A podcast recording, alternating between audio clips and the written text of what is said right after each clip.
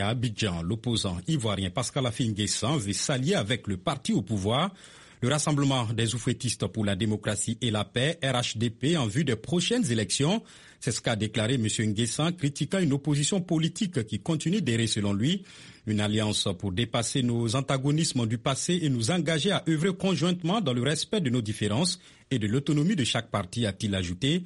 Les élections municipales et régionales sont prévues pour cette année et la présidentielle en 2025. Pascal Afin 70 ans, a longtemps été le bras droit de Laurent Gbagbo, dont il a été le premier ministre de 2000 à 2003.